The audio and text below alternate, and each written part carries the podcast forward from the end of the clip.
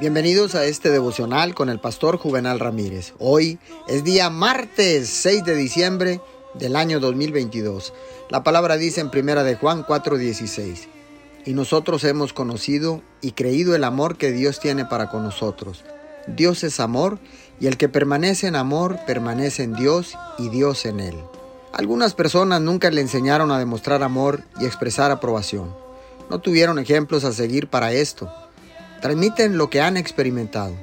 Si usted solamente mira a otras personas, quedará decepcionado, lo defraudarán y si no tiene cuidado, se sentirá amargado y resentido hacia esas personas.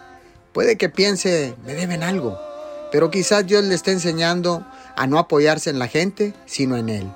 Deje de intentar hacer que otra persona lo sea todo para usted. Nadie tiene el 100%. Nadie puede satisfacer todas sus necesidades, por muy buena, amorosa o amable que sea esta persona.